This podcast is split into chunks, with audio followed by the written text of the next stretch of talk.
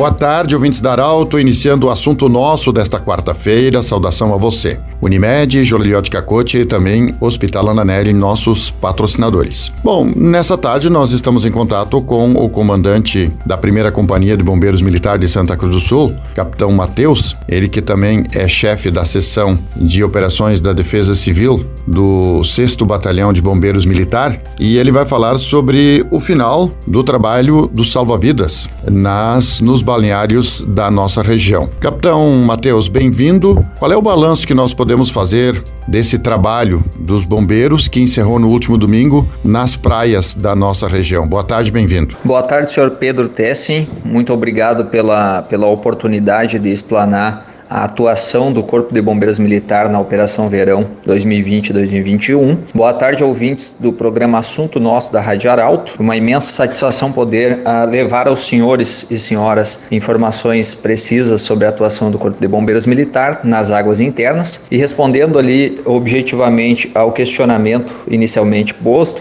nós temos que na quarta Operação Verão do final do ano 2020 início do ano 2021, o Corpo de Bombeiros Militar por meio do 6 Batalhão de Bombeiros Militar Santa Cruz do Sul, atuou em cinco balneários, sendo o balneário de Praia Nova, em Cachoeira do Sul, os balneários de Ingazeiros, no município de Rio Pardo, Porto Ferreira em Rio Pardo e Santa Vitória também em Rio Pardo. E por fim, o quinto balneário de atuação do CBMRS foi o balneário de Monte Alegre em Vale Verde. Tivemos como atuando nessas áreas, no guarnecimento dessas áreas de balneabilidade, oito guarda-vidas civis e três guarda-vidas militares. No que diz respeito às estatísticas, uh, temos uh, como estatística bastante positiva foi o, o aumento expressivo do número de prevenções, ou seja, são as orientações, os avisos que os guarda-vidas fazem para orientar os banhistas que se estão ou não numa área de perigo,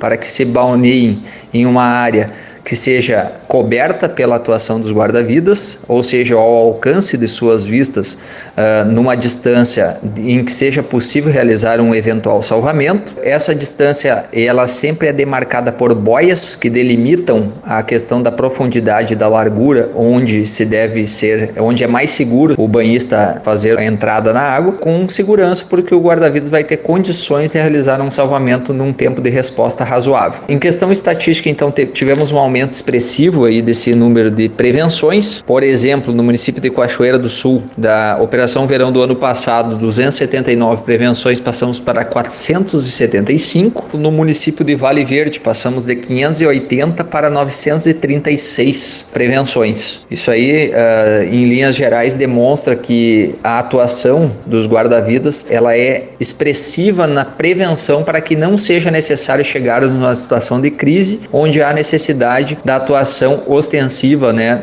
na realização do salvamento. Então se prefere, se tem essa doutrina de atuar forte no, na prevenção para não ser necessário, e uh, obviamente que uma vez ou outra vai ser necessário, mas para que não seja necessário, ou seja, o mínimo por, uh, possível necessário, ser feito um salvamento numa situação de crise, num afogamento efetivo. Então o, a estatística positiva que nós temos é nessa questão do aumento no número de prevenções, o que demonstra que os guarda-vidas estão trabalhando de dentro da doutrina pautada pelo CBMRS. Outra questão em relação a estatísticas, aí nós podemos trabalhar com o número de afogamentos que resultaram em morte. Então, se nós pegarmos uh, tanto no ano 2020 como no ano 2021, ali na Operação Verão passada, a terceira Operação Verão Águas Internas, para a quarta Operação Verão Águas Internas, nós temos que houve uma estabilidade, ou seja, não houve afogamentos com morte na área de atuação dos guarda-vidas militares, ou seja, naquelas áreas demarcadas, nos horários em que os guarda guarda-vidas estavam atuando, não houve afogamento com resultado morte. Ocorre que, se pegarmos a estatística dos afogamentos que resultaram em morte na Operação Verão do ano passado, nós tivemos dois afogamentos com resultado morte em Cachoeira do Sul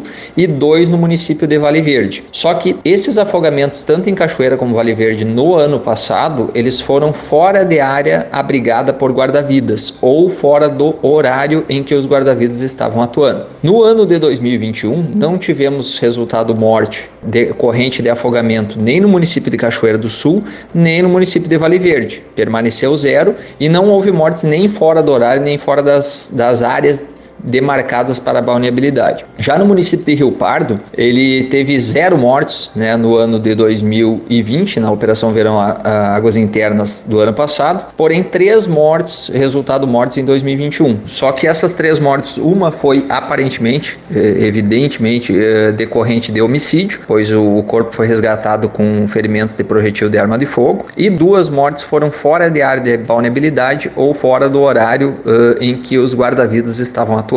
Então podemos dizer de forma resumida e de maneira geral que não uh, houve uma estabilidade, ou seja, uh, não houveram mortes nas áreas de atuação dos guarda-vidas nos balneários de atuação do 6 Batalhão de Bombeiros Militar. Bem, capitão Matheus, tem uma questão também, e você destacou aí o grande número de advertências a banhistas que foram advertidos e, consequentemente, muitos deles salvos. E isso preocupa. É, como terminou agora o trabalho dos salva-vidas, mas com certeza uh, muitos locais vão continuar sendo frequentados. Qual é a orientação que você dá às pessoas que vão com suas famílias ou vão nesses locais aí para tomar banho e frequentar uh, esses locais de balneários e enfim também outros locais de rios, lagos e onde as pessoas vão entram na água para se banhar? A gente orienta aí com o término da Operação Verão, como bem dissestes, uh, os balneários continuarão a ser frequentados. Orientações que a gente pode pode passar de forma a manter a, a cultura prevencionista para que não se ocorram desastres. Elas vão desde ter cuidado, um cuidado especial com as crianças, né?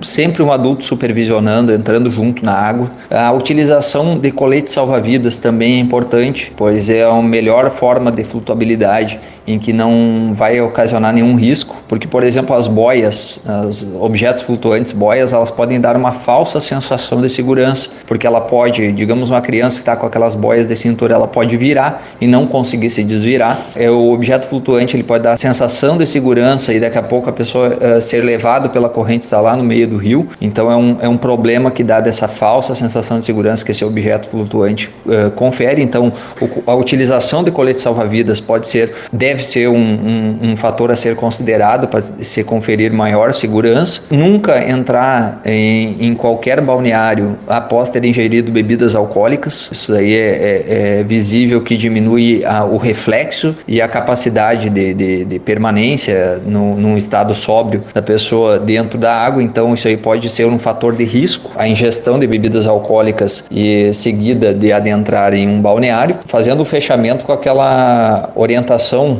antiga que temos já, né? Água no umbigo é sinal de perigo. Então não adentrar muito longe na área de balneabilidade. Observando aí a sinal da cintura, a água chegou na cintura já é orientação que se pare para que se consiga aí usufruir do balneário sem colocar a vida da própria pessoa e de outras pessoas em risco. Muito obrigado, capitão Matheus, comandante da primeira companhia de bombeiro militar de Santa Cruz do Sul. Parabéns pelo trabalho na região aí. E nós queremos lembrar que em instantes essa entrevista estará disponível em podcast no site da Arauto FM 957. Um grande abraço, até amanhã.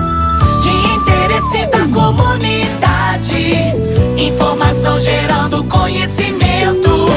Utilidade é prioridade.